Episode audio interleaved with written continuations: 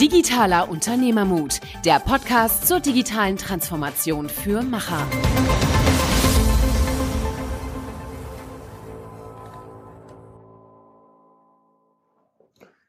Hallo und herzlich willkommen zu einer neuen Episode Digitaler Unternehmermut mit Niklas und Michael. Wir haben heute den Robert Heinecke mit uns, bei uns. Ähm, er ist Co-Founder und CEO von Breeze Technology, ähm, ein schlauer Kopf, äh, Forbes 30 unter 30, der sich mit einem extrem aktuellen Thema beschäftigt, nämlich äh, der Feinstaubdiskussion oder dem der Umweltproblematik, die daraus entsteht.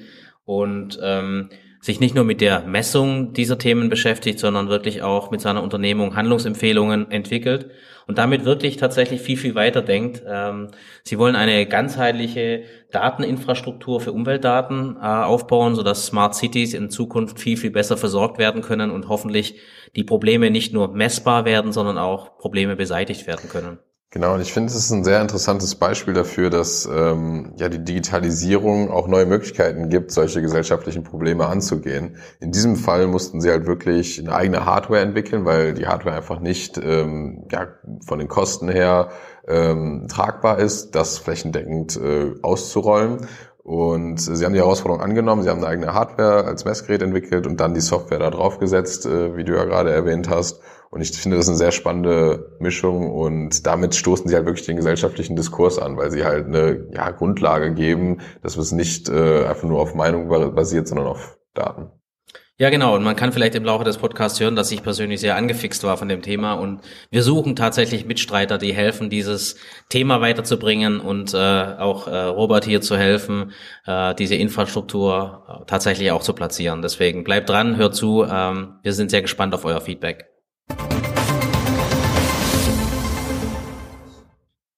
Hallo und herzlich willkommen zu einer neuen Episode Digitaler Unternehmermut mit Niklas und Michael. Und wir haben heute den Robert Heinecke, den CEO und Co-Founder von Breeze Technologies. Hallo Robert. Hallo, ich freue mich dabei zu sein. Wunderbar, schön, dass du da bist. Ähm, bevor wir ein bisschen was über dich lernen, ähm, ihr beschäftigt euch mit äh, dem, äh, ich sag mal, Messen von Abgasen, äh, mal ganz grob ausgedrückt und äh, habt da sehr äh, innovative Produkte man müsste doch denken, äh, euch wird gerade die Bude eingerannt, ähm, basierend auf dem, was ihr anbieten könnt. Ja, also in der Tat haben wir jetzt in den letzten Wochen und Monaten äh, deutlich verstärktes Interesse, sage ich mal, äh, gemerkt. Und aber wir, wir messen ja nicht nur Abgase, sondern wir messen ja allgemein alles, was als Emission, also als letztendlich Schadstoffe oder Luft in äh, Luftabgase in der in der Luft drin ist. Also auch Schiffsemissionen zum Beispiel, auch das, was Fabriken ausstoßen und auch die ganz natürlichen Effekte, wie sie zum Beispiel aus ähm, ja, Bodenbelegen oder Wüsten oder Vulkanen oder ähnlichen entstehen. Also es ist ein Thema, das ist immer da, aber jetzt gerade ist es natürlich besonders aktuell. Ja, das kann ich mir auch sehr gut vorstellen. Ähm, es ist in aller Munde und ähm, um den Hörern so ein bisschen einen Eindruck zu vermitteln, äh, was du machst, wo du herkommst. Vielleicht kannst du ein bisschen was über dich erzählen und ähm, was du gemacht hast, beziehungsweise was dich zu dem Thema gebracht hat. Mhm. Ähm, also vom Hintergrund her bin ich eigentlich äh, ganz ursprünglich mal Informatiker gewesen. Also ich habe das vor langer, langer Zeit äh, mal studiert an der Universität im Bachelor ähm, habe während meines Bachelors aber gemerkt, dass ich auch lieber viel mit Leuten zusammenarbeite, bin deswegen so ein Stück weit umgeswitcht im Master auf äh, das Thema IT Consulting oder Consulting im äh, Allgemeinen. Ähm, habe dann in dem Bereich meinen Master gemacht. Es gibt so einen Stiftungsstudiengang IT Management und Consulting an der Uni Hamburg. Dort war ich dann und habe dann äh, ja parallel dazu auch in der Unternehmensberatung gearbeitet. Ähm, vor allem so in den Bereichen Digitalisierung und Strategie. Ähm, und es war dann auch zu der Zeit in der Unternehmensberatung. Ähm, wir haben expandiert, wir haben auch im Ausland einige Dependancen aufgebaut, ähm, dass ich dann 2014 war das nach Istanbul gekommen bin. Ich war dann in Istanbul im Winter und äh, Istanbul im Winter, muss man wissen, leidet unter einer ganzen Reihe von äh, Wetterphänomenen, aber auch durch die Bevölkerung verursachten Problemen. Ähm, das Wetterphänomen nennt sich Invasionswetterlage. Das sorgt im Prinzip dafür, dass die Schichten, die Luftschichten über einer Stadt sich äh, ja nicht mehr wirklich austauschen. Dass im Prinzip so eine Art Glocke über einer Stadt liegt. Das kann man sich vorstellen wie so eine Käseglocke, die einfach die Luft dort gefangen hält. Und dazu kam dann noch, dass viele Leute in Istanbul mit Kohleöfen, mit Ölöfen heizen und äh, die Verkehrsprobleme, die eine Großstadt wie Istanbul sowieso schon hat. Ähm, alles zusammen hat dann dazu geführt, dass ich in Istanbul wirklich zum ersten Mal mit wirklich schwerem Smog äh, in Berührung gekommen bin. Ähm, die Luftqualität damals war teilweise so schlimm, dass man die andere Straßenseite schon nicht mehr sehen konnte. Ähm, ich habe dann äh, auf, den, auf den offiziellen Webseiten, also da gibt's ja einige, wo man, wo man sich international Luftqualitätswerte anschauen kann, mal nachgeguckt und ähm, dort waren die Luftdaten dann tatsächlich schlimmer als in Peking zu der Zeit. Also wirklich am oberen Ende dessen, was überhaupt messbar ist in Sachen äh, Feinstaub, Stickoxide und Co. Ähm, und das hat mich dann dazu bewogen, mich intensiver mit dem Thema Luftverschmutzung, Luftqualität auseinanderzusetzen. Ähm, und ich habe dann sehr schnell gesehen, dass Städte heute im Prinzip sehr wenig Informationen überhaupt darüber haben, was in der Luft um sie herum passiert oder in, in der Luft in ihrem Stadtgebiet passiert und was sie auch tun können, um die Situation zu verbessern. Ähm, und da ist letztendlich auch die, die Idee für Breeze Technologies entstanden. Ähm, ich glaube, mein Hintergrund äh, hat mir da auch ein Stück weit dabei geholfen. Zum einen so das Wissen als Informatiker oder sag ich mal Technologe und zum anderen das Wissen als äh, ja, Unternehmensberater dann eher auch mit der mit der wirtschaftlichen Perspektive schnell verstehen zu können oder einschätzen zu können, ob man denn überhaupt ähm, in dem Bereich technologisch was machen kann, was man dann vielleicht auch machen kann und ob das Ganze dann auch letztendlich betriebswirtschaftlich Sinn macht, dort etwas zu tun. Und ähm, die drei Fragen habe ich mir damals mit Ja beantwortet und habe dann zusammen mit einem äh, damaligen Arbeitskollegen, jetzt mein Mitgründer Sascha Kunze, ähm, äh, Breeze Technologies äh, gegründet. Ja, äh, interessant auf jeden Fall schon mal, wie, wie du es am eigenen Leib da erfahren hast, das Problem.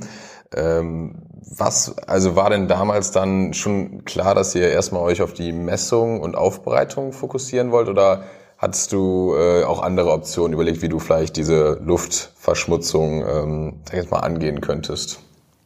Ja, also ich meine, als Unternehmensberater ist man ja erstmal gewohnt, mit verlässlichen Daten zu arbeiten, Datenmodelle aufzubauen und dann zu versuchen, fundierte Entscheidungen zu treffen auf Basis von den Daten, die man sich in so einem Data Room zusammengesucht hat.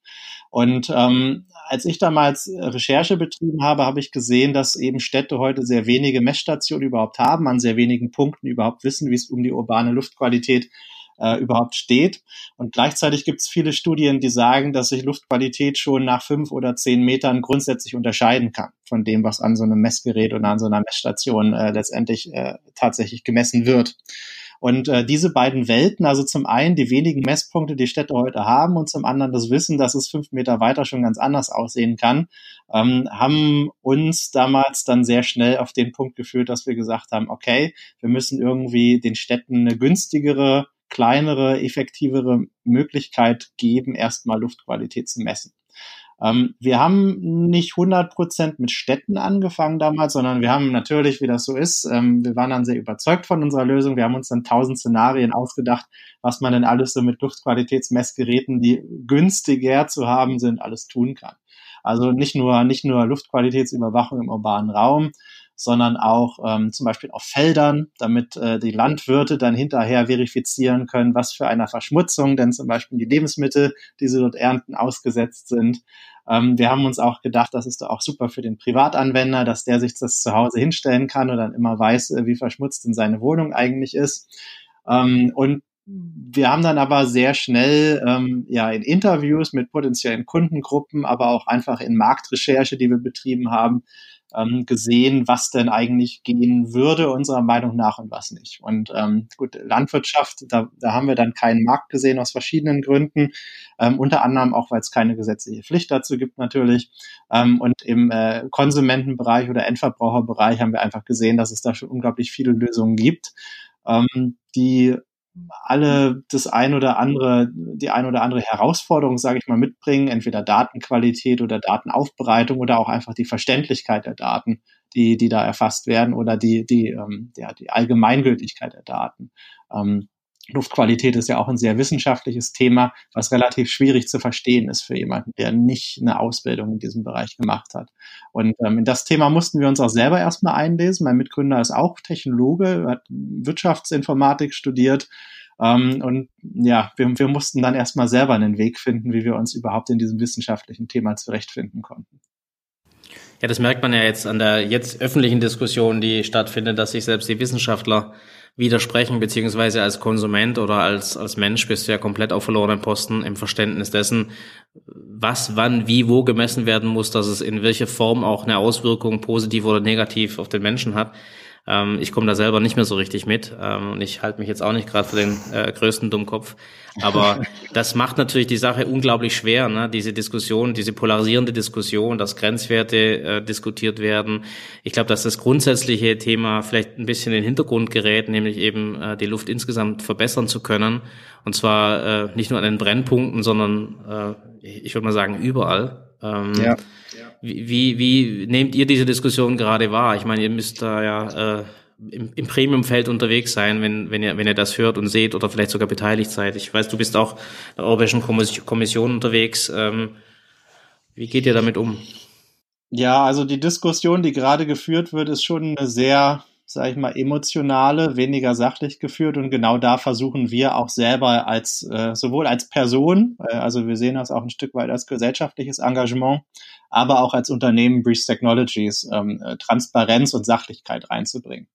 Ähm, ich kann mal ein paar Beispiele geben für das, was wir so tun. Also ähm, du hast ja schon gesagt, es gibt dort viel Berichterstattung, es gibt dort viele äh, Meinungen in der Öffentlichkeit und auch Kolumnen, die verfasst werden, aber auch ähm, eigentlich journalistisch aufbereitete Artikel, die aber auch nicht alles immer 100 Prozent äh, richtig und sachlich darstellen. Und ähm, was wir zum Beispiel bereits gemacht haben, war bei Artikeln, die das Thema wirklich sehr reißerisch äh, und auch wirklich falsch dargestellt aufgegriffen haben, haben wir schon vom Deutschen Presserat äh, erwirkt, dass eben Richtigstellungen auch in verschiedenen Medien gedruckt oder online veröffentlicht werden mussten. Ähm, das ist auch ein Engagement, was insbesondere unser, unser wissenschaftlicher Leiter sehr, äh, sehr, äh, sag ich mal, bewegend äh, verfolgt, da uns das als Unternehmen auch einfach wichtig ist, aber auch als Person wichtig ist, dass das Thema in der Öffentlichkeit richtig und sachlich dargestellt wird. Denn ähm, ja, es wird über Grenzwerte diskutiert, aber letztendlich geht es ja darum, dass es Grenzwerte gibt, dass die auch auf Basis der am ehesten für richtig befundenen wissenschaftlichen Erkenntnisse, die wir heute haben, festgelegt wurden von der Weltgesundheitsorganisation, von der Europäischen Kommission und dass die dann eben auch in nationalem Recht gelten und letztendlich auch eingehalten werden müssen. Und ob man jetzt darüber diskutiert, ähm, die irgendwie zu erhöhen oder dass das falsch gemessen wird oder so, letztendlich muss man erstmal die Grenzwerte einhalten, so wie sie letztendlich im Gesetz äh, gegossen sind und so wie man sie dann auch misst an den verschiedenen Messgeräten. Ähm, was wir auch tun, ist, ähm, dass wir selber eine Art Bürgerportal unterhalten, wo wir versuchen, der Bevölkerung ähm, die Luftqualitätsmesswerte zugänglicher darzustellen. Denn eine Erfahrung, die wir gemacht haben, ist, dass auf den Webseiten der Städte oder der Landesgesellschaften, die für die äh, Luftqualitätsmessung äh, zuständig sind, ähm, die Daten nicht unbedingt zugänglich aufbereitet werden. Also sehr schwierig zu verstehen, sehr versteckt. Und ähm, wir haben dort letztendlich ein Portal entwickelt, ähm, wo Bürger einmal hingehen können und dann wirklich global ähm, alle Luftqualitätsmessstationen, die es so gibt, von der öffentlichen Hand und auch unsere eigenen, soweit unsere Partner zugestimmt haben, dass die Daten dort veröffentlicht werden dürfen, ähm, wo wir diese Messwerte einfach mit der Bevölkerung teilen und wo man sich dann eben auch informieren kann darüber, was es überhaupt für Grenzwerte gibt und ähm, wie gerade die aktuelle Luftqualitätssituation aussieht oder auch nicht. Und darüber hinaus ähm, führen wir auch Bürgerforen, Workshops und ähnliches durch ähm, in verschiedenen Smart City Projekten, wo wir involviert sind. Ähm, dazu können wir sicherlich später nochmal kommen und äh, beteiligen uns auch an verschiedenen Bildungsinitiativen. Also zum Beispiel im Rahmen der Hamburger Klimawoche ähm, führen wir jedes Jahr Workshops für Schulklassen durch, wo wir in der Schulklasse ermöglichen, mit, mit Haushaltsmaterialien ähm, Luftqualitätssensoren, äh, insbesondere Feinstaubsensoren zu basteln, mit Kaffeefiltern, mit Papppapier ähm, und ähm, wo die dann, also die Schulkinder dann letztendlich an ihrer Schule auch messen können, wie viel Feinstaub letztendlich dort am Tag anfällt und äh, wo wir dann versuchen, da so eine ähm, ja, äh, ökologische Diskussion auch anzu, anzureißen über das Thema Luftqualität und Smog in unseren Städten. Also in, in der Raucherecke und nebendran. Ja, genau. Also die, die Schulklassen muss man dazu sagen, das ist dann eher so fünfte, sechste Klasse. Also da hat man, glaube ich, noch nicht so viel Probleme mit den Raucherecken zum Glück. Ähm, aber ich glaube, das hat ja auch, hat, hat das nicht eh abgenommen, das Thema Rauchen in der, in der Öffentlichkeit. Aber ja, ähm, letztendlich viele Schulen sind ja an stark befahrenen Straßen, also es ist immer wieder ein Thema. Und es gab in der Vergangenheit auch schon Initiativen von der Bundesregierung, zum Beispiel mal sich das Thema Luftqualität an den Schulen anzugucken. Insbesondere aber auch in den Klassenräumen, wo es mit der CO2-Konzentration nicht immer ganz so optimal aussieht. Ja, jetzt ähm, vielleicht um nochmal einzuhaken, wie, wie ihr da vorgegangen seid. Du hast jetzt ja gerade gesagt, zum Beispiel bei Schulklassen macht ihr es anschaulich über, ähm, über Kaffeefilter und denke mal, das ist ja sehr ähm, interessant für die Kinder, das zu sehen. Bei dem Produkt, was ihr jetzt gebaut habt, hardware-seitig, war es wahrscheinlich nicht ganz so leicht, das für euch zusammen zu bauen. Ähm, ja, war, war es denn so, dass äh, ihr habt das ja dann euch entschieden, das selber quasi ähm, zu stellen, die Hardware? Und du hast ja eben auch schon mal angeschnitten, dass es ähm, eine deutlich kostengünstigere Variante zu bestehenden Optionen war. Ähm, zum einen, wie habt ihr denn die Entwicklung ähm, angegangen auf der Hardware-Seite? Weil es ja schon, also ich stelle mir das jetzt nicht so ganz trivial und einfach vor, für jemanden, der vielleicht nicht ähm, in, im Fach ist. Und ähm, zum anderen, was, für, was ist denn der Vorteil von eurer Lösung gegenüber vielleicht zu bestehenden Messinstrumenten, die es gab? Ja, also um mal grundsätzlich zu skizzieren, was es überhaupt so für Lösungen am Markt gibt. Ähm, es gibt zum einen die ganz teuren Messgeräte, die, sage ich mal, aktuell von Städten und von großen Industrieunternehmen eingesetzt werden zur Emissionsüberwachung.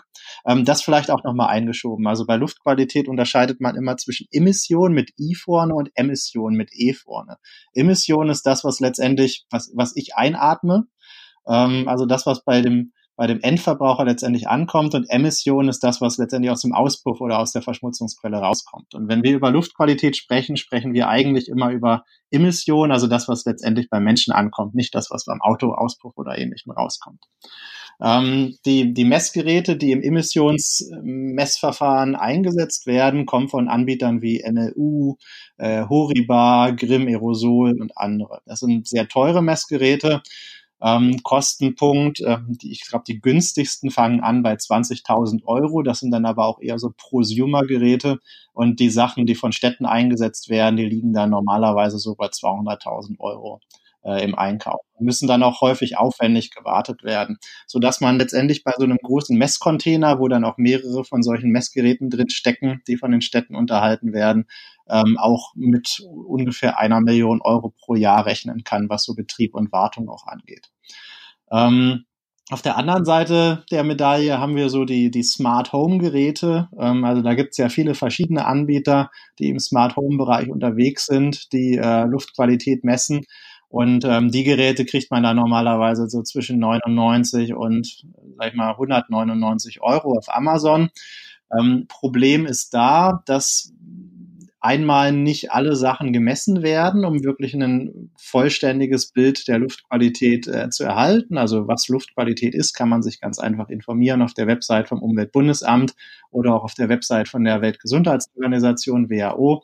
Da ziehen so Themen rein wie Stickoxide, Feinstaub, Kohlenmonoxid und Dioxid, Ammoniak, äh, Schwefeldioxid und ähnliches. Also wirklich ein ganzes breites Spektrum an verschiedenen Indikatoren, die man eigentlich alle messen muss, um Luftqualität zu betrachten.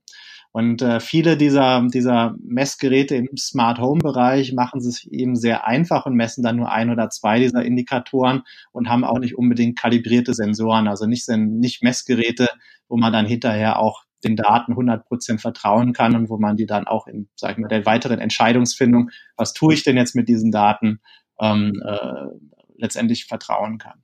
Und ähm, da versuchen wir genau die goldene Mitte zu sein letztendlich. Also zum einen noch relativ kostengünstig, nicht mehr im Konsumentenbereich, aber zumindest im günstigen professionellen Einsatzbereich äh, Messtechnik anzubieten ähm, mit kalibrierten Daten, also mit Daten, wo wir eine Genauigkeitsabschätzung geben können, wo wir sagen können, ja, das stimmt, was dieses Messgerät erfasst und ähm, diese Daten dann aber auch gleichzeitig in verschiedenen digitalen Tools weiter zu verarbeiten und ähm, letztendlich unseren Kunden nicht nur den reinen Datensatz, sondern auch äh, letztendlich Analysen und Handlungsempfehlungen zur Verfügung zu stellen.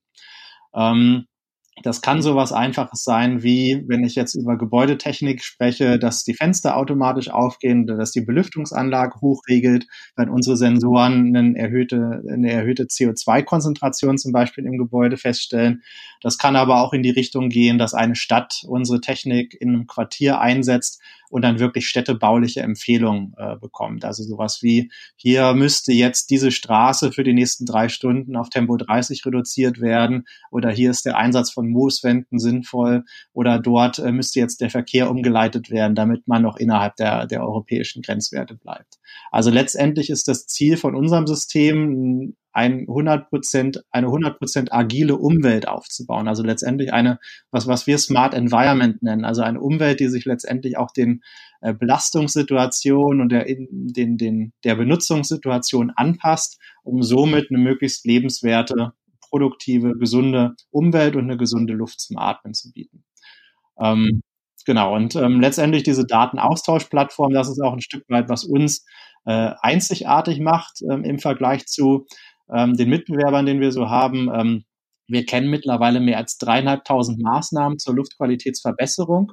Ähm, und unsere Plattform empfiehlt diese Maßnahmen dann gezielt auf Basis der Daten, die wir erfassen und verschiedener Szenariendaten, die wir dann noch über die Umwelt unserer Kunden und Partner erfassen und ähm, wir haben mittlerweile äh, nicht nur unsere eigenen Sensoren auf unserer Plattform, sondern auf, äh, über verschiedene Partnerschaften auch viele öffentliche Messnetze, die es weltweit so gibt, zum Beispiel in Nordamerika, in Europa, Südostasien, so dass wir dort auf über neuneinhalbtausend Datenpunkte global kommen, die letztendlich auf unserer Plattform angebunden sind.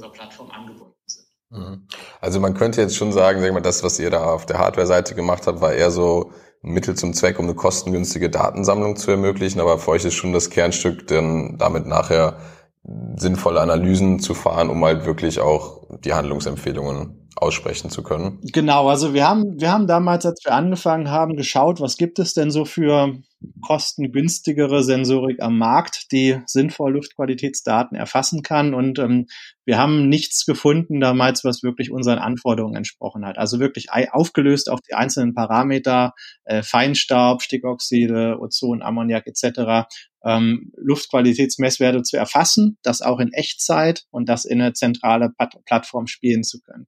Ähm, und das auch noch mit qualitätsgesicherten Daten oder mit Daten, wo wir immerhin wissen, dass dort keine Störfaktoren äh, äh, drin sind. Und ähm, deswegen haben wir uns damals entschlossen, selber was zu entwickeln im, im Hardware-Bereich. Wir haben das natürlich ganz unbedarft auch angefangen, also haben einfach auf Alibaba, äh, also dieser chinesischen eBay-Website sozusagen für Hardware, äh, haben wir mal gesucht nach verschiedenen Sensoren, haben uns die mal bestellt, ähm, haben mal so ein, so ein Arduino oder irgendwie sowas in der Richtung damit verbunden und ähm, ja, haben, haben dann mal ausprobiert, wie sowas funktioniert und hatten dann auch sehr schnell die ersten Unternehmenskunden, die wirklich gesagt haben, ja, wir würden das gerne mal ausprobieren. Mitarbeitergesundheit ist uns wichtig, ähm, deswegen ist uns auch die Luftqualität in unseren Büros wichtig. Ähm, also haben dann auch zusammen mit den ersten Pilotkunden ähm, Erfahrungen gesammelt, wie genau solche Sensoren eigentlich sind, was es dort zu beachten gibt und was man hinterher auch mit den Daten machen kann. Aber da wir, also wir haben im Februar 2015 angefangen mit dem Unternehmen, da wir auch selber sehr schnell gemerkt haben, oh, das ist doch ein sehr wissenschaftliches Thema, ein sehr komplexes Thema, haben wir dann auch äh, ungefähr ein halbes Jahr später schon äh, einen ja, wissenschaftlichen Leiter äh, eingestellt, der ähm, dann das Ganze auch aus äh, ja, wissenschaftlich rigoroser Perspektive begleitet hat und der jetzt auch dafür sorgt, dass wir äh, keinen Mist messen, sondern dass wir wirklich die, die, ja, die, die Wahrheit, sage ich mal, messen. Und jetzt war es ja so, du hast vorhin gesagt, der Standort spielt eine große Rolle. Wie ist denn das Idealszenario? Nehmen wir mal eine Stadt wie Köln oder Hamburg, wo du bist. Mhm. Ähm, wie viel Produkte äh, eurer Art müssten da verteilt sein und wo müssten die sein, äh, dass man, ich sag mal, tatsächlich Analytik für die gesamte Stadt äh, so verbessern kann, dass äh, die Luft insgesamt besser wird? Ja. Ähm, also der Standort spielt in der Tat eine, eine wichtige Rolle und das ist auch der Grund, weswegen wir jetzt auch immer wieder die Diskussion haben, ob die Messstationen jetzt in den Städten ähm, an den richtigen Stellen stehen oder ob die Daten überhaupt repräsentativ sind. Ähm, es gibt dazu eine europäische Direktive, die letztendlich vorschreibt, ähm, wie Luftqualität zu überwachen ist und auch welche Grenzwerte eingehalten werden müssen. Und die wurde dann auch nochmal runtergebrochen eben in nationales Recht. Ähm, in Deutschland ist das dann die 39. Verordnung zur Durchführung des Bundesemissionsschutzgesetzes. Ähm, ganz schön langes äh, Wort letztendlich, typisch für den deutschen Behördenstaat. Aber da steht letztendlich nichts anderes drin als das Messgerät muss Luft ansaugen auf einer Höhe zwischen 1,50 Meter bis 4 Meter. Es muss, äh, ich glaube, ein 270 Grad freier Winkel um das Messgerät sein, um eine ausreichende Luftzufuhr zu gewährleisten. Es dürfen keine direkten Störquellen in der Nähe sein. Ähm, der Abstand zur Straße, zur stark befahrenen Kreuzung ist da drin spezifiziert. Also relativ genau ist festgelegt, ähm, wo diese Messgeräte, Messstationen eigentlich zu stehen haben. Ähm, das Einzige, was nicht genau spezifiziert ist, ist letztendlich die direkte Standortwahl. Da steht dann sowas drin wie, dass äh, repräsentative Orte im Stadtgebiet gewählt werden müssen, um eine höhere Belastungskonzentration festzustellen. Also letztendlich sind die Städte gehalten, mit der aktuellen Technik, mit den aktuellen Messstationen ähm, möglichst die Orte auszuwählen, wo sie die höchste Belastung auch erwarten, um damit letztendlich festzustellen, ähm, wie stark müssen wir denn die Luftqualität eigentlich verbessern äh, im gesamten Stadtgebiet, um auch alle europäischen Grenzwerte einzuhalten. Ähm, Jetzt haben wir natürlich Situationen wie in Hamburg, wo dann zwei Messstationen in der Max-Brauer-Allee und Stresemannstraße stehen und dann dort gerade ein Fahrverbot für Dieselfahrzeuge, ähm, äh, sage ich mal, umgesetzt wird, äh, wo im Prinzip die Messstationen vor den Abgasen geschützt werden, aber nicht die Anwohner jetzt an den Straßen, die als Ausweichstraßen für diese Dieselfahrzeuge ähm, äh, äh ausgewiesen sind. Ähm, ist letztendlich ein zweischneidiges Schwert. Eigentlich müsste man jetzt sagen, okay, wie jetzt, jetzt ist die Max-Brauer-Allee und die Stresemannstraße vielleicht gar nicht mehr die belastetste Straße, weil, sie, weil die Dieselfahrzeuge ja jetzt woanders langfahren. Eigentlich müsste man die Messstation jetzt an die Ausweichstraßen stellen und dort gucken, äh, wie es denn da mit der Luftqualitätssituation aussieht. Ähm, und da ist eben genau der Vorteil, wenn man dann kostengünstigere Sensoren hat, die man wirklich im gesamten Stadtgebiet installieren kann. Ähm, wir haben dort schon Erfahrungen gemacht in äh, einem Pilotstadtteil in Hamburg, in Hamburg-Rotenburgsort, äh, wo wir mit dem Stadtteilrat und mit Google damals äh, zusammengearbeitet haben. Ähm, das Projekt führen wir jetzt zusammen mit dem Stadtteilrat auch weiter fort, wo wir ähm, auf den Privatgelände, auf den Balkonen, auf den Terrassen der Bürger unsere Sensoren installiert haben und die Daten auch mit der Bevölkerung teilen. Ähm, und dort haben wir eine Auflösung von zwei Quadratkilometern. Ähm, das heißt letztendlich, wenn man eine größere Stadt ähm, ausstatten will, ähm, reden wir so von ähm, einem Sensor ungefähr pro zwei Quadratkilometer. Ähm, wenn man ganz innerstädtisch gehen will, um damit auch Verkehrssteuerung zum Beispiel zu machen, ähm, reden wir dann von einem Quadratkilometer ungefähr als Auflösung. Aber das reicht schon, um den Städten wirklich riesige, äh, ja, eine riesige Auflösung zu geben, um damit auch vernünftig arbeiten zu können. Wir haben mittlerweile Anfragen von äh, Verkehrsplanungsbüros zum Beispiel, die sagen, die hatten noch nie solche Daten zur Verfügung. Die mussten bisher immer mit Simulationsdaten arbeiten und die würden sich wahnsinnig freuen, solche Daten auch in die Verkehrsplanung einfließen lassen zu können, um das, davon zu lernen, welche Verkehrskonzepte denn auch aus Emissionssicht besonders gut funktionieren und wie man denn letztendlich die Städte aus verkehrstechnischer Sicht so planen kann, dass äh, ja, sie eine besonders lebenswerte Atmosphäre letztendlich auch für ihre Einwohner bieten. Ja, ich glaube, das muss ja der Zielzustand sein. Ne? Im Moment ist es so, wie du sagst, die Peak-Vermeidung, also sprich, da wo es am schlimmsten ist, versuchen Milderung zu haben, aber damit löst man das Problem nicht, sondern man verschiebt das Problem im Zweifelsfall oder man kann es gar nicht mehr so richtig messen, aber es wird noch da sein. Ich glaube, der Ansatz, den, den ihr verfolgt, ist ja wirklich über diese Handlungsempfehlungen, ich sag mal, insgesamt äh, eine, eine breitere Basis zu finden, wo man das ganze Thema eben halt von diesen Peaks wegbringt und mehr hin zu einer aktiven Steuerung, so dass äh, ich sag mal, dass das gesamte äh, Emissionsverhalten, das zu Emissionen führt, äh, verbessert wird. Jetzt frage ich halt nochmal nach, weil es mich selber ein bisschen verwirrt hat. Die Stadt München hat jetzt eigene Messstellen nachgebaut und hat das Fahrverbot ausgehebelt, weil sie sagen, sie stellen nicht fest, dass sie, dass sie die Grenzwerte überschreiten. Ist das jetzt der Diskussion über Technologie, über Standort oder ist es einfach nur äh, politisches Kalkül? Was, was, wie, wie würdest du das bewerten?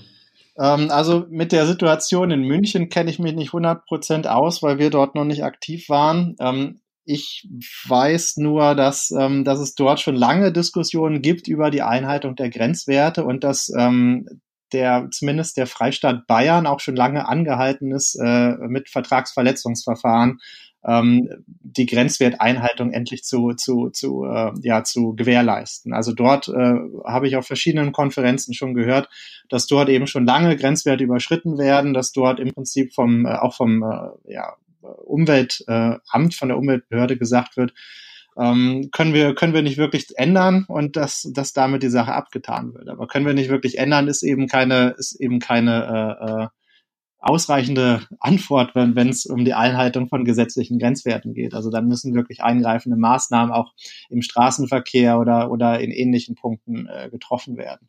Ähm, in, in Hamburg, da kenne ich mich nun besser aus mit der Situation. Da haben wir jetzt die die Situation, dass es zwei Messstationen gab, die über den europäischen Grenzwerten waren und dass dort letztendlich jetzt Fahrverbote um diese beiden Messstationen äh, erlassen wurden. Ähm, das ist letztendlich so, als ob man sich dort, wo man weiß, dass man ein Problem hat, die Augen zuhält und hofft, dass das Problem von alleine weggeht. Also das, das, das löst ja nicht wirklich was, sondern das schützt im Prinzip nur, nur die Messstationen. Ich glaube, in Stuttgart gab es was ähnliches, wo dann auch eine Spur, nämlich die Spur direkt am, äh, am, am Fahrbahnrand, wo die Messstation steht, für diese Fahrzeuge gesperrt wurde, aber weiter in der, Fahr in, in der Fahrbahn hinein durften die, durften die Fahrzeuge noch, noch fahren. Ähm, und da gibt es eben viele verschiedene Beispiele, wo so relativ merkwürdige Lösungen gefunden werden, die nicht unbedingt das Problem äh, lösen, sondern die erstmal nur die Messwerte, sage ich mal, an der Messstation besser aussehen lassen. Und da würde ich mir schon wünschen von der Politik, von den äh, engagierten äh, Bürgern in den Städten, äh, sich dort mal zusammenzusetzen und wirklich über sinnvolle Maßnahmen äh, nachzudenken. Ein, ein, besonders schönes Beispiel ist aktuell London. London hat äh, Ende letzten Jahres äh, ein äh, Luftmessnetz, ein neues getendert und der Bürgermeister Sadiq Khan dort ähm, der wurde auch nur gewählt, weil er wirklich versprochen hat, wir machen die Luftqualität, äh, wir machen die Luft sauber, wir, wir verbessern die Luftqualität nachhaltig. Das war ein Riesenthema in London.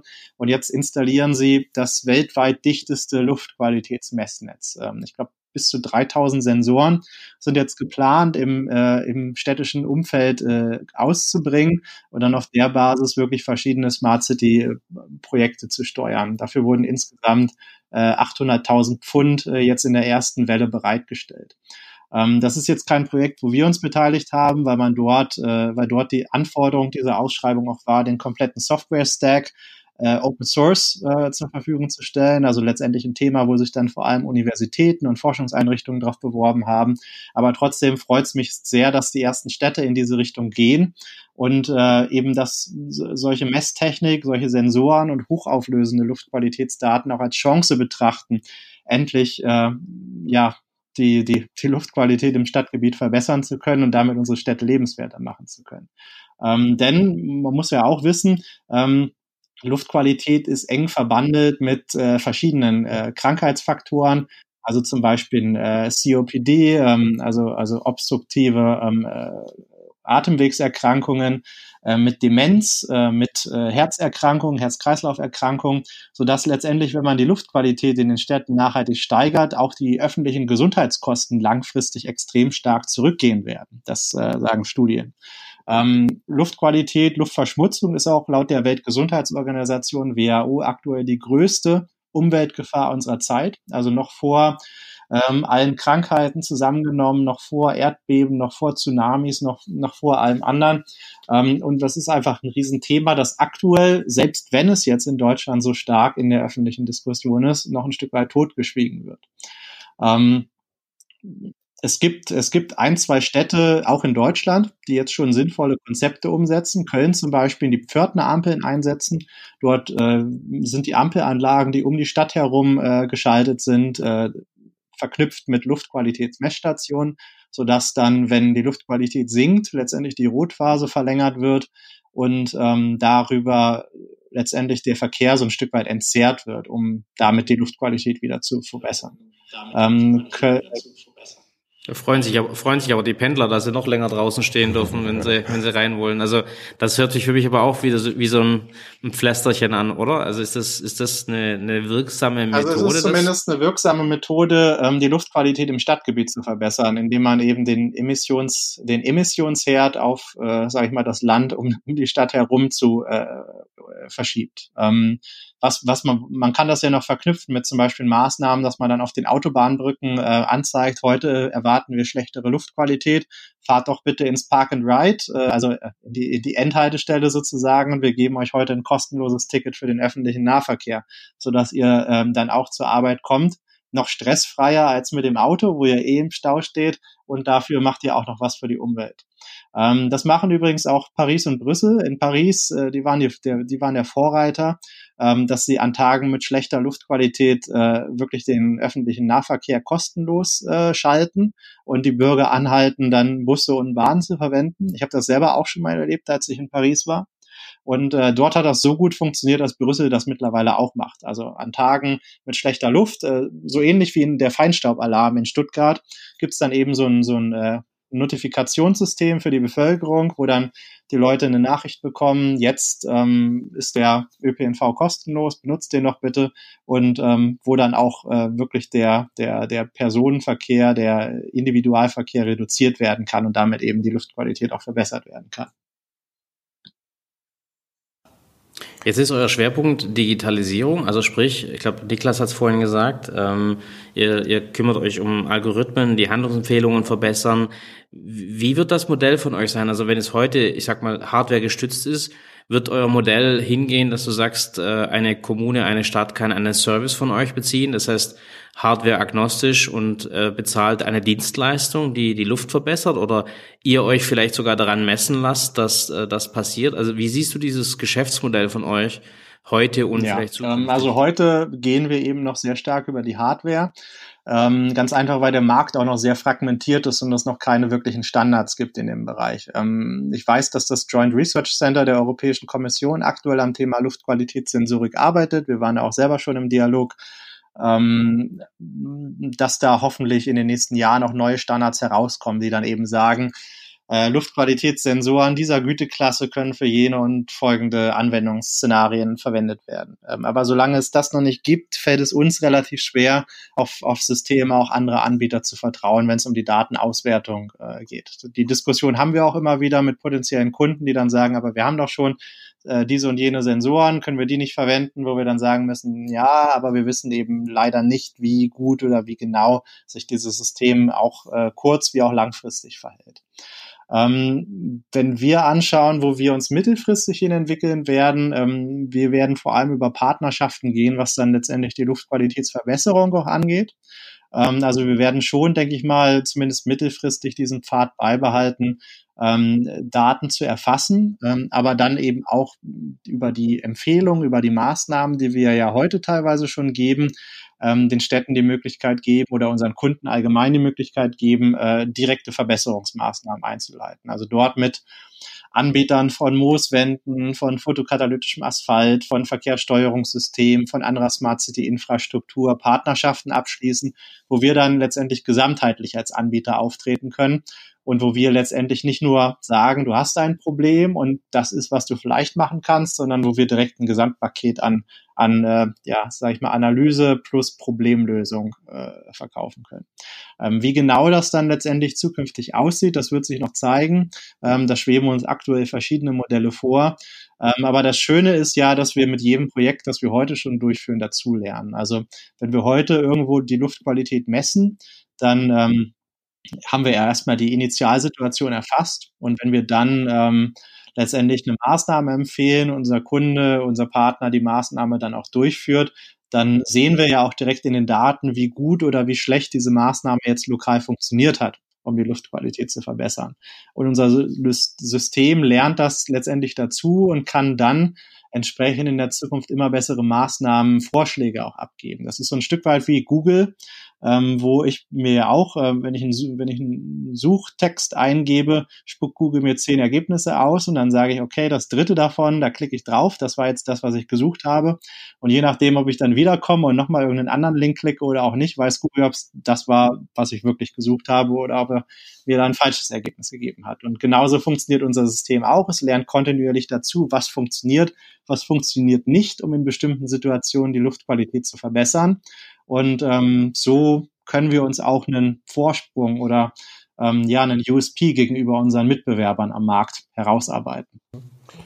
Jetzt habt ihr ja aus der, aus der Symbiose von Hardware und Software, sag ich jetzt mal, diesen Vorteil für euch oder den Wettbewerbsvorteil gegenüber den bestehenden Lösungen ja ein Stück weit rausgearbeitet. Wenn du jetzt, ähm, ja, vielleicht auch gerade aktuell, aber auch zurückblickst äh, auf die, die Zeit, wie, was war für euch die größte Herausforderung oder war das immer so gleichbleibend oder gab es schon Bereiche, beispielsweise jetzt die, ähm, die äh, Analyse, die, die du gerade gesagt hast, das intelligente System aufzubauen, war das schwieriger oder waren doch eher größere Herausforderungen auch bei der Hardware-Entwicklung? Ähm, ja, also die Hardware-Entwicklung, also hm, wenn, wenn ich gefragt werde, was rätst du jungen Gründern, dann sage ich immer, mach äh, zwei Sachen definitiv nicht. Also mach keine Hardwareentwicklung und versuch nicht Public Services, also an Kommunen, an Gemeinden zu verkaufen.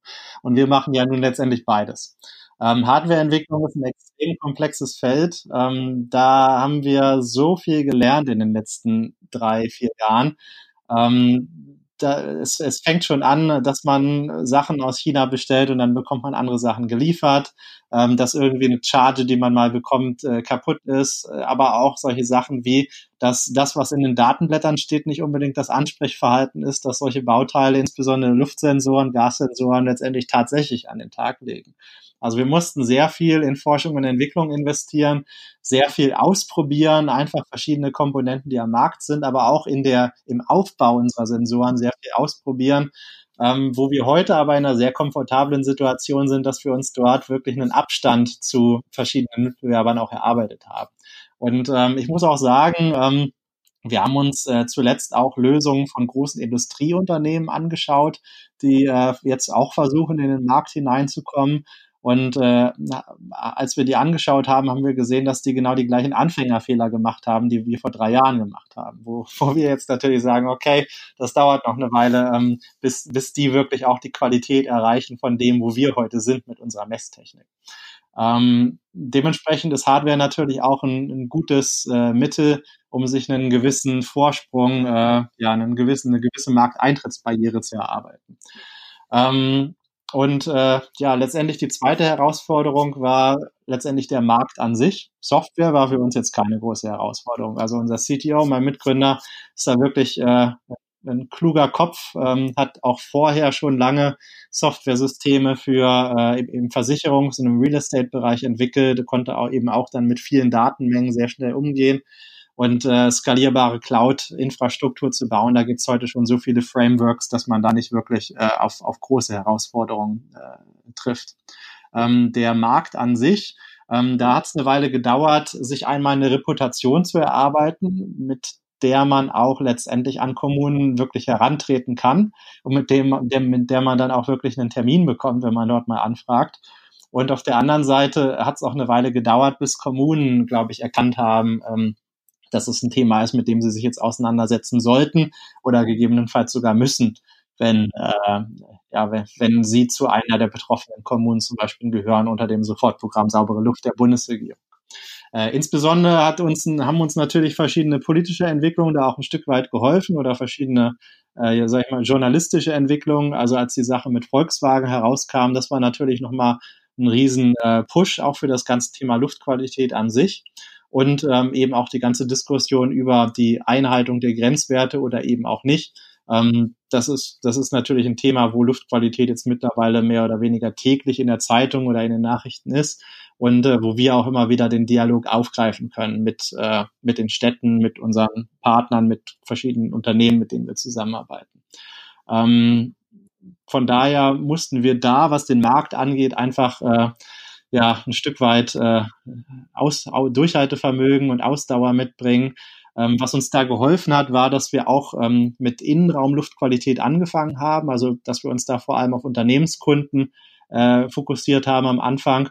Und äh, das war ein bisschen einfacher, als direkt an Städte und Kommunen heranzutreten. Also 2015 haben wir angefangen mit, mit Unternehmen und erst seit 2017 machen wir wirklich auch urbane Luftqualität, also den, den, äh, den, den öffentlichen Markt.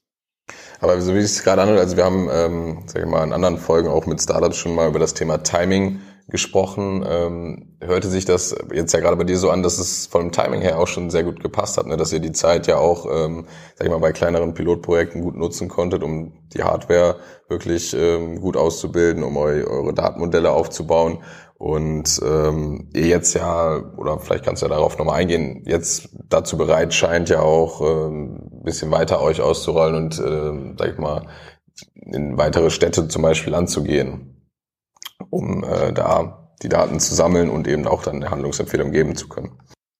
Definitiv. Also ähm, die, sag ich mal, die Entwicklung als solche ist abgeschlossen bei uns. Jetzt geht es eher so um das Thema Skalierung und ähm, Robustheit der ganzen Lösung, also wirklich auch die Befähigung für industrielle Einsatzzwecke, für skalierte Einsatzzwecke, wenn man zum Beispiel in so eine Stadt wie Hamburg oder München ausstattet mit der Technik. Das sind ja mehrere hundert Sensoren, äh, vielleicht sogar mehrere tausend Sensoren letztendlich über ein Stadtgebiet. Ähm, da, da muss die Infrastruktur natürlich mit skalieren, also die ganze Software. Gut, das ist noch äh, einfacher handelbar, aber da muss man eben auch die Fertigung der Hardware letztendlich einfach skalieren können, wenn man so einen Auftrag bekommt. Und äh, gerade diese Skalierung der Produktion der Hardware ist ein Thema, mit dem wir uns gerade sehr intensiv auseinandersetzen, wo wir zum Glück auch äh, fähige Unterstützung durch Mentoren, durch verschiedene Unterstützer erhalten, die uns da auch, ähm, ja, die auch selber zum Beispiel Hardware, äh, Hardware-Produkte, Hardware-Entwicklung betreiben und ähm, die uns da mit ihrem Wissen und ihrem Know-how an der Seite stehen. Und ähm, das ist auch das Thema, mit dem sich gerade unsere Entwicklungsabteilung intensiv auseinandersetzt, eben in der Lage zu sein, wenn wir zum Beispiel eine Bestellung von, sage ich mal, 500 oder 1000 Sensoren bekommen, das auch äh, in einem akzeptablen Zeitraum äh, letztendlich liefern zu können. Ich, ich, die ganze Zeit geht mir irgendwas durch den Kopf hier, dass ich, du hast es glaube kurz angesprochen, dass die Kommunen, wir, wir gehen ja immer auf die Städte und auf die Kommunen und so weiter, müsste das Thema nicht einfach was sein, was man privatwirtschaftlich ich sag mal, auf jeden einzelnen Bürger runterbricht oder auf die Unternehmen, die in die Pflichten sind, einfach sagt, Leute, lasst uns das selber in die Hand nehmen. Ähm, das scheint ja irgendwie, ich sag mal, nicht so richtig zu funktionieren und vor allen Dingen extrem heterogen zu sein, aber es ist ja unsere Luft, die wir einatmen. Warum geht man nicht einen ganz anderen Weg und versucht wirklich, ich sag mal, jedes Unternehmen äh, gibt einen Obolus oder wie auch immer man das finanziert, aber dass man eben einen ganz anderen Weg geht oder Bürgerinitiativen, äh, das von der einen in Hamburg gesprochen, dass man das viel, viel breiter nutzt, weil ich finde irgendwie, ähm, fühle ich mich so machtlos, wenn ich es der Stadt überlasse, was hier passiert oder den Kommunen. Äh, Gibt es da Ansätze, die da sinnig sind oder macht das keinen Sinn aus deiner Sicht? Mm, also ich denke, es macht schon Sinn, aber da braucht man eben auch noch mal viel Anlauf, wenn man so ein Thema angehen möchte. Also ich, ich würde mich sehr freuen, wenn wir einen Stadtteil hätten, wo jeder Bürger, weiß ich nicht, 10 Euro im Jahr oder sowas geben würde und damit würden wir eben wirklich ein flächendeckendes Luftmessnetz äh, im, im Stadtgebiet finanzieren können. Ähm, dafür braucht man aber eben den Buy-in von einem Großteil von der Bevölkerung und sowas ist dann wieder schwieriger zu realisieren. Wir haben schon über das Thema Crowdfunding für Stadtteile nachgedacht. Ähm, da haben wir uns noch keine abschließende Meinung gebildet. Ähm, ganz einfach, weil aktuell das Interesse und der Bedarf am Markt auch von, sag ich mal, Unternehmenskunden und äh, Städten, mit denen wir eh schon im Dialog sind, äh, ausreichend ist, um unsere Auftragsbücher äh, lückenlos zu füllen.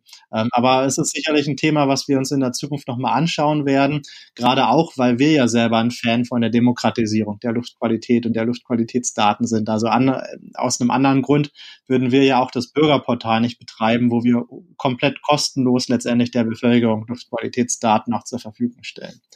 Ähm, Unternehmen, ähm, ja, also wir, wir arbeiten in der Tat mit Unternehmen zusammen, die Fabriken betreiben oder ähnliches, wo es dann darum geht, auch Emissionsmessungen um diese Fabriken herum zu äh, betreiben. Dort äh, hast du natürlich zwei verschiedene Interessen. Also zum einen, ähm, die Unternehmen machen das häufig, um erkennen zu können, wenn zum Beispiel ihre Filter äh, ein Problem haben oder wenn es irgendwelche anderen Störfälle an, an den Anlagen gibt, und dann will man nicht unbedingt, äh, dass dann diese Werte direkt wieder irgendwo im Internet oder so auftauchen. Deswegen haben wir da ein Modell, wo wir ähm, den Unternehmen auch erlauben, diese Daten erstmal 100 Prozent geschützt äh, nur in ihrem eigenen Bereich äh, abrufen und auswerten zu können. Ähm, man muss aber auch dazu sagen, dass wir alles subventionieren, wo ähm, die Daten letztendlich mit der Bevölkerung geteilt werden. Also letztendlich ist es mehr als doppelt so teuer, 100 Prozent private Projekte mit uns durchzuführen, als Projekte, wo die Daten auch für die Bevölkerung zugänglich sind. Das ist so unser Beitrag ähm, dazu, dass wir sagen, die Demokratisierung der, der Luftqualität ist uns auch wichtig. Also ich, ich wäre sofort bereit zu spenden, gebe ich ehrlich zu, äh, weil ich finde, das Problem ist ein Riesenproblem und uns fehlen irgendwie die richtigen Ansätze. Deswegen kam ich eher so auf die Idee zu sagen, warum äh, kann man nicht engagierte Bürger zusammennehmen ähm, und da wird man mit Sicherheit viele finden, die das äh, unterstützen würden und ähm, das Ganze wirklich auf eine ganz andere Ebene zu setzen. Äh, das kann ja oder sollte ja komplementär zu den Themen, die Städte und Kommunen äh, vorantreiben, passieren. Ich meine, das ist nicht exklusiv, aber das sollte ja jeden von uns betreffen. Ich meinte jetzt bei den Unternehmen zum Beispiel auch eher Unternehmen wie uns. Mhm. Wir haben keine Produktionsanlagen, wir, wir, wir sind keine Luftverschmutzer, außer das, was wir atmen, aber eher so den Unternehmensstandort quasi nutzen zu können als, als Messmöglichkeit, ähm, ist meistens doch immer einfacher wie, ich sag mal, ein, ein, ein größeres Stadthaus oder so. Ähm, dass man eher so ein Modell mal versucht anzugehen. Ja, das ist auf jeden Fall ein interessanter Gedanke. Also was, was wir aktuell schon machen, ist, wir arbeiten mit verschiedenen Umweltverbänden zusammen. Also ähm, haben jetzt zum Beispiel hier in Hamburg auch ein Projekt mit dem NABU, wo wir entlang der Elbe ähm, mehrere Luftmessstationen letztendlich aufstellen und äh, ja auch die Emissionen, die zum Beispiel aus dem aus der Hafengegend kommen, äh, äh mal ein Stück weit genauer betrachten werden. Insbesondere haben wir dort die Sensoren auch äh, mit Schwefeldioxid-Messgeräten ausgestattet, so dass wir dann dort auch äh, Belastung ähm, aus dem aus dem Schiffsverkehr besser besser betrachten können. Und dort gibt es auch eine Spendenwebsite. Dort gibt es auch eine, also der, der, da kann man dann an den NABU spenden und die äh, finanzieren im Prinzip dann das das Messnetz, äh, das sie dann von uns beziehen über diese Spenden. Ähm, wie, wir, wie wir selber sowas potenziell auf, in anderen Stadtgebieten äh, aufsetzen können, ähm, das, das müssen wir uns nochmal ähm, äh, an, an einem anderen Zeitpunkt auch anschauen. Aber ich definitiv, ich bin auch ein Fan von dieser Sponsoringsmöglichkeit.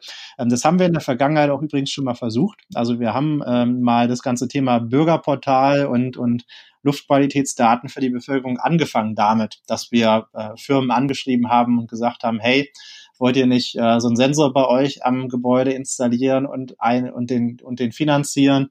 Ähm, da haben wir allerdings relativ wenig Resonanz tatsächlich drauf bekommen. Äh, deswegen hatten wir uns dann erstmal dafür entschieden, das wieder aufs Eis zu legen.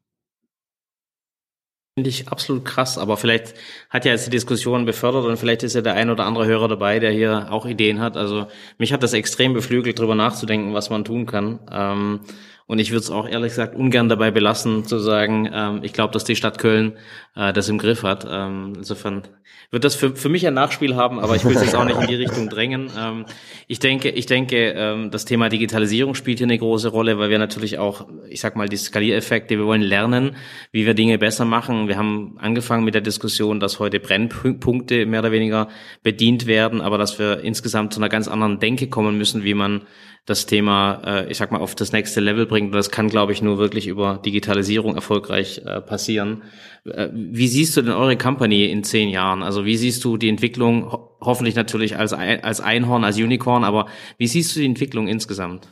Ja, also ich glaube, ähm wenn man sich anschaut, was aktuell am Luftqualitätsmarkt oder auch im, in, der, in der Gesetzgebung passiert, da, da passieren ja unglaublich äh, spannende Dinge. Ähm, also zum einen ähm, denkt die Kommission gerade darüber nach, die Grenzwerte zukünftig sogar noch zu verschärfen. Also ich glaube, für 2030 ist mittlerweile eine Verschärfung der, der Luftqualitätsgrenzwerte auch für die Europäische Union im Gespräch. Ähm, dann werden sicherlich noch mal deutlich mehr Städte, auch die, die heute eh schon am struggeln sind, äh, in, in äh, ja, Herausforderungen hineinlaufen. Und zum anderen äh, ist Luftqualität ja sogar in den Sustainable Development Goals der Vereinten Nationen in, in drei von diesen Zielen ein Thema. Ähm, das heißt, es ist wirklich sehr high-level auf verschiedene politischen Agendas äh, äh, einzementiert. Und ähm, ich glaube, dass sich da jetzt noch viel tun wird in, in, der, in der nahen und auch in der mittelfernen Zukunft. Ähm, wir selber wollen das natürlich ein Stück weit aktiv mitbegleiten. Also deswegen ähm, bin ich auch häufiger in Brüssel. Deswegen beteiligen wir uns auch an so vielen öffentlichen Diskussionen. Und deswegen sind wir auch auf so vielen Events zum Thema Smart City, zum Thema, wie sehen unsere Städte in der Zukunft aus, ähm, um eben äh, ja auch Luftqualität, die, die Fahne für Luftqualität, sage ich mal, dort äh, mit, mit oben zu halten. Ähm, ich glaube, dass, dass Luftqualität ein sehr guter ähm, Indikator dafür ist, wie gut eine Stadt letztendlich insgesamt funktioniert. Denn wenn man sich mal überlegt, der Verkehr beeinflusst Luftqualität direkt, verschiedene andere Umweltfaktoren beeinflussen Luftqualität direkt und Luftqualität wiederum hat Auswirkungen darauf, wie zufrieden Bürger sind, wie gesund Bürger sind und viele, viele andere äh, äh, letztendlich Bereiche im, im städtischen Leben. Ähm, ich glaube, London macht jetzt den ersten Schritt. Ich glaube, es wird einfach in die Richtung gehen, dass Städte in zehn Jahren hoffentlich alle ähm, flächendeckende Luftqualitätsmessnetze haben. Und wir wollen natürlich ähm, hoffentlich der führende Anbieter im Bereich der Luftqualitäts- und vielleicht auch in anderen Umweltdaten sein. Ähm, also es gibt ja durchaus noch andere äh, Umweltfaktoren, die auch interessant sein könnten. Nehmen wir zum Beispiel mal Lärmbelastung. Ähm, das ist heute auch noch ein relativ ähm, ja, un, unerforschtes Thema oder unexploriertes Thema, was unsere Städte hier in Europa angeht. Ähm, da wollen wir uns auf jeden Fall äh, äh weiterentwickeln. Ähm, letztendlich, wenn wir ähm, so auf die Software gucken, wie wir sie gerade äh, äh, haben und weiterentwickeln, ähm, wir stellen uns vor, dass wir zukünftig dort einen zentralen Hub zum Austausch von Umwelt- und Luftqualitätsdaten liefern, um auf der Basis auch ganz neuen äh, Anwendungen, ganz neuen digitalen Szenarien Möglichkeiten zu geben, sich überhaupt zu entfalten. Ähm, also wir haben da in der Vergangenheit schon verschiedene Sachen skizziert. Ähm, nehmen wir mal zum Beispiel an, ich bin Asthmatiker, ich wohne relativ zentral in der Stadt und ich möchte jetzt laufen gehen. Wie toll wäre es denn, wenn mir Runtastic oder Runkeeper oder eine der anderen Lauf-Apps, die es da draußen gibt, äh, jetzt sagen würde, wo denn für mich die gesündeste, also die am wenigsten verschmutzte Laufroute ist. Also und das in Echtzeit, äh, wo ich dann am wenigsten der Verschmutzung auch ausgesetzt bin. Denn ähm, wenn ich Asthmatiker bin, Luft, Luftverschmutzung ist einfach ein Trigger, auch für Asthmaanfälle.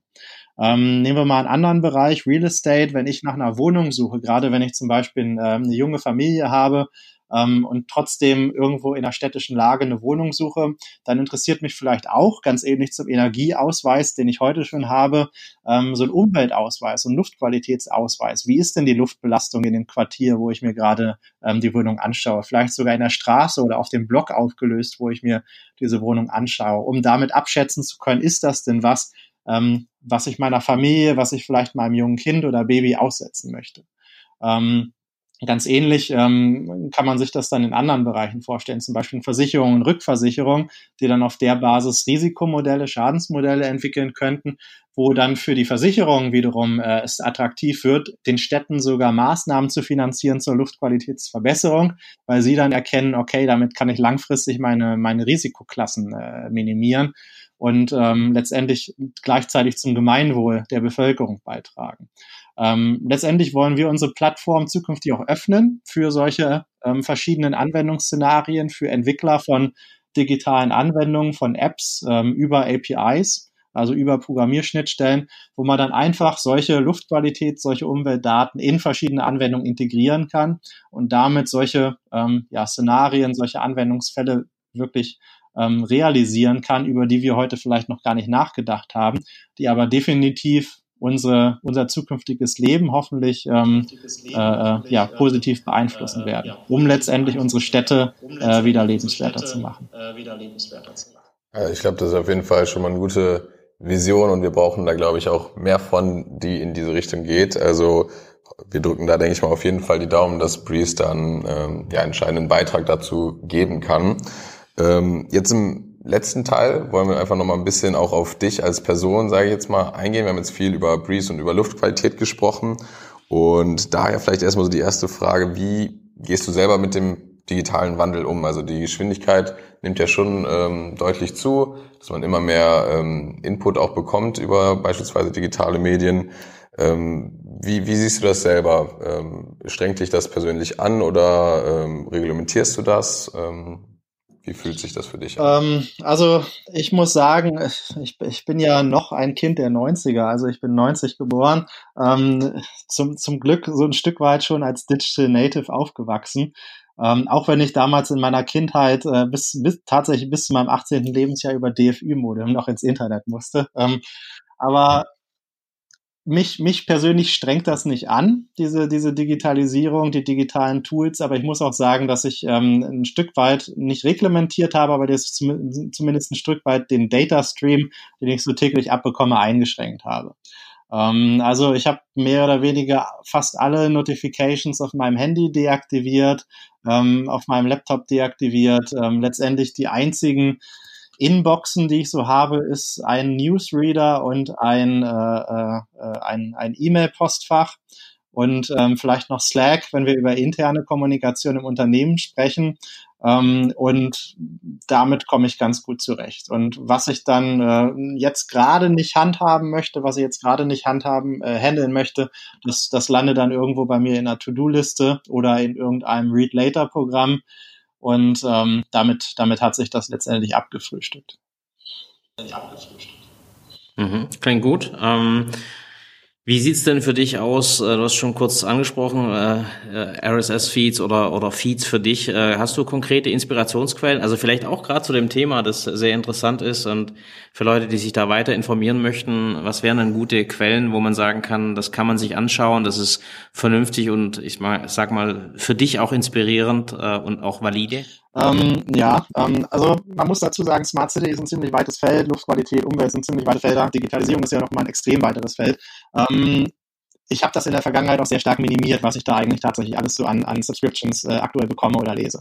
Ähm, also wen das Thema Smart City interessiert, ähm, da gibt es einen Newsletter, den ich empfehlen würde, der ist vom äh, Sidewalk Labs. Ähm, das ist letztendlich ein Spin-off von der Alphabet Holding, also von Google, die in New York sitzen und die sich mit dem Thema äh, Smart Cities beschäftigen. Ähm, die haben einen Newsletter, der, äh, der erscheint mehr oder weniger wöchentlich und der fasst wirklich alles zusammen, was in dem Bereich Smart City so passiert. Äh, hat so ein paar äh, gute Artikel noch mit drin, Leseempfehlungen ähm, und auch verschiedene äh, Berichte aus verschiedenen Projekten, die selber von, von, von Sidewalk Labs durchgeführt werden. Und das ist wirklich eine gute Inspiration, um auch up-to-date zu bleiben, was denn überhaupt so alles im Smart City-Bereich äh, passiert. Ähm, zum Thema Digitalisierung ähm, lese ich verschiedene Gründer Formate. Ähm, ich, ich, weiß gar nicht, was man eigentlich so normalerweise liest, wenn man sich über Digitalisierung Gedanken macht, aber ich lese auf jeden Fall von äh, Gründerszene Deutschland, ähm, den, den RSS-Feed und von äh, Hamburg Startups. Ähm, ganz einfach, weil es uns, für uns natürlich auch das lokale Format ist hier. Ähm, und damit fühle ich mich schon ähm, ganz, ganz gut äh, informiert. Ach ja, und den T3N äh, RSS-Feed, äh, den habe ich auch noch abonniert. Und ansonsten ähm, bekomme ich noch von der äh, New York Times, glaube ich, mehrere Newsletter. Ähm, zum einen den für Umwelt und zum anderen den für äh, Wissenschaft allgemein, äh, glaube ich, inklusive Space und Tech und so weiter. Ähm, und damit, das, das ist, glaube ich, so mein Input-Stream ähm, für Nachrichten und äh, Wissenswertes allgemein. Gibt es dann vielleicht auch so Sachen, ähm, wenn du jetzt auch mal an Bücher oder äh, ähnliche Sachen denkst, die dich allgemein stark beeinflusst haben? Also jetzt nicht nur News, sondern vielleicht ein Buch, was dich inspiriert hat oder ein Film oder ähm, ja, also ich, ich würde gerne mehr lesen, aber dazu kommt man relativ selten. In meiner Kindheit war ich ein extremer Bücherwurm. Ähm, ich, ich schaue gerade in mein Bücherregal, das ich hier hinter mir stehen habe. Es gibt so vieles, was ich, was ich super fand und was ich äh, äh, auch extrem äh, impactful fand, äh, was ich gelesen habe. Also das letzte Buch, ähm, was ich was ich gelesen habe, vielleicht war äh, The Dark Forest von einem chinesischen Autor. Ich, ich weiß gar nicht, wie man den ausspricht. Vielleicht Xijin Liu.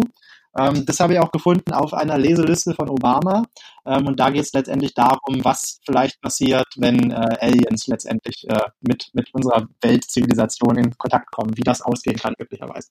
Also das war, ähm, das war, ja, das, das, war letztendlich ein sehr interessanter ähm, Roman, nicht nur, nicht nur wegen dem Setting, sondern auch, weil alles wirklich aus wissenschaftlicher Sicht mehr oder weniger plausibel dargestellt wurde. Und ähm, das für mich immer sehr spannend ist, sowas nachzuvollziehen. Ähm, es gab auch, ähm, ich, ich meine, in, in der Richtung gibt es ja einiges, auch so, so ein Film wie, wie zum Beispiel The Martian, ähm, sowas, sowas finde ich extrem spannend, einfach um zu, um zu sehen, wo sind wir heute einfach auch technologisch, was könnte man schon mehr oder weniger technologisch realisieren, wenn man dann genug Ressourcen auf ein Thema draufwerfen würde.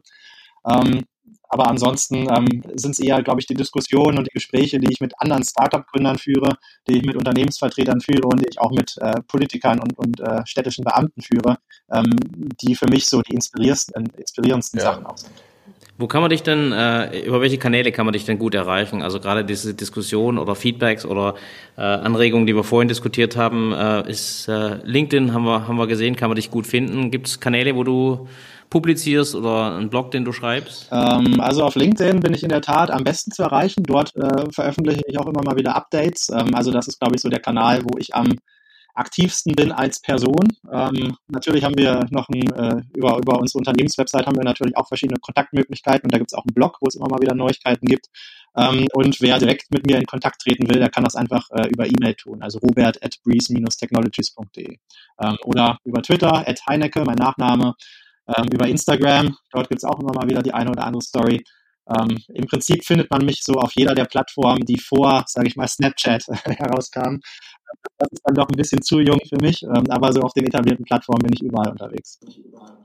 Okay, super. Wir verlinken das noch in den Show Notes und äh, werden dann hoffentlich den Dialog auch weiterführen. Ähm, vielen Dank, Robert. Äh, hat sehr viel Spaß gemacht. Ähm, es ist ein sehr interessantes Thema und äh, wie Niklas schon vorhin gesagt hat, wir wünschen euch viel, viel Erfolg und hoffen, dass wir in irgendeiner Form äh, selber auch dazu beitragen können, dass die Luft hier drin, aber auch da draußen besser wird. Genau, vielleicht, äh, wir geben eigentlich immer dem Gast die Chance, noch ein Schlusswort zu geben. Vielleicht kannst du ja nochmal äh, für dich in ein, zwei Sätzen zusammenfassen, warum äh, ja wir vielleicht als Deutschland und auch als EU jetzt, jetzt mit dem Thema Luftqualität auf jeden Fall auseinandersetzen sollten. Ja, ähm, also erstmal natürlich auch von meiner Seite vielen Dank für die Einladung. Das hat mir auch viel Spaß gemacht. Ähm, und ich glaube, ich meine, Deutschland und Europa, wir sind, wir sind die entwickelsten Länder mit weltweit. Und wenn wir nicht das Thema Luftqualität angehen, wer soll es dann denn machen? In, ich meine, in den ganzen Entwicklungsländern,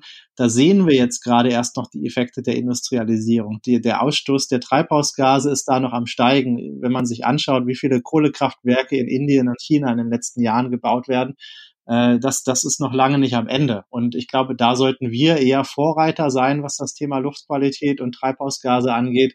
Wir sollten uns intensiv damit beschäftigen, neue Technologien zu entwickeln, die Luftbelastung zu reduzieren und letztendlich ähm, dann auch dafür zu sorgen, dass die für einen günstigen Preis verfügbar sind, damit dann eben auch äh, Länder, die sich vielleicht weniger Hightech leisten können, in der Lage sind, solche Technologien einzusetzen. Und ähm, wenn ich mir was wünschen könnte, wäre es, dass jeder einzelne der Podcast-Hörer einfach mal darüber nachdenkt, ähm, wie er denn täglich zur Arbeit kommt, wie viel Luftverschmutzung, wie viel Treibhausgase er ähm, jeden Tag oder sie natürlich jeden Tag äh, produziert und ähm, mal darüber nachdenken, wie man das vielleicht um ein kleines Stückchen reduzieren könnte. Denn wie jeder ein kleines Stückchen dazu beitragt, äh, beiträgt, dann ist, ist der Sache schon viel geholfen.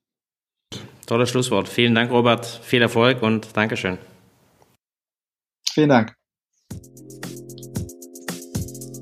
Vielen Dank fürs Zuhören. Wir hoffen, dass äh, auch für euch einiges an spannenden Informationen und auch ein echter Mehrwert dabei war. Gerne gebt uns äh, eure Meinung zu den Themen, gebt uns Feedback auf allen Kanälen. Die sind äh, in den Shownotes wie immer verlinkt. Da findet ihr auch die relevantesten Infos von dieser Episode. Und dann freuen wir uns natürlich, wenn ihr nächste Woche wieder einschaltet. Vielen Dank.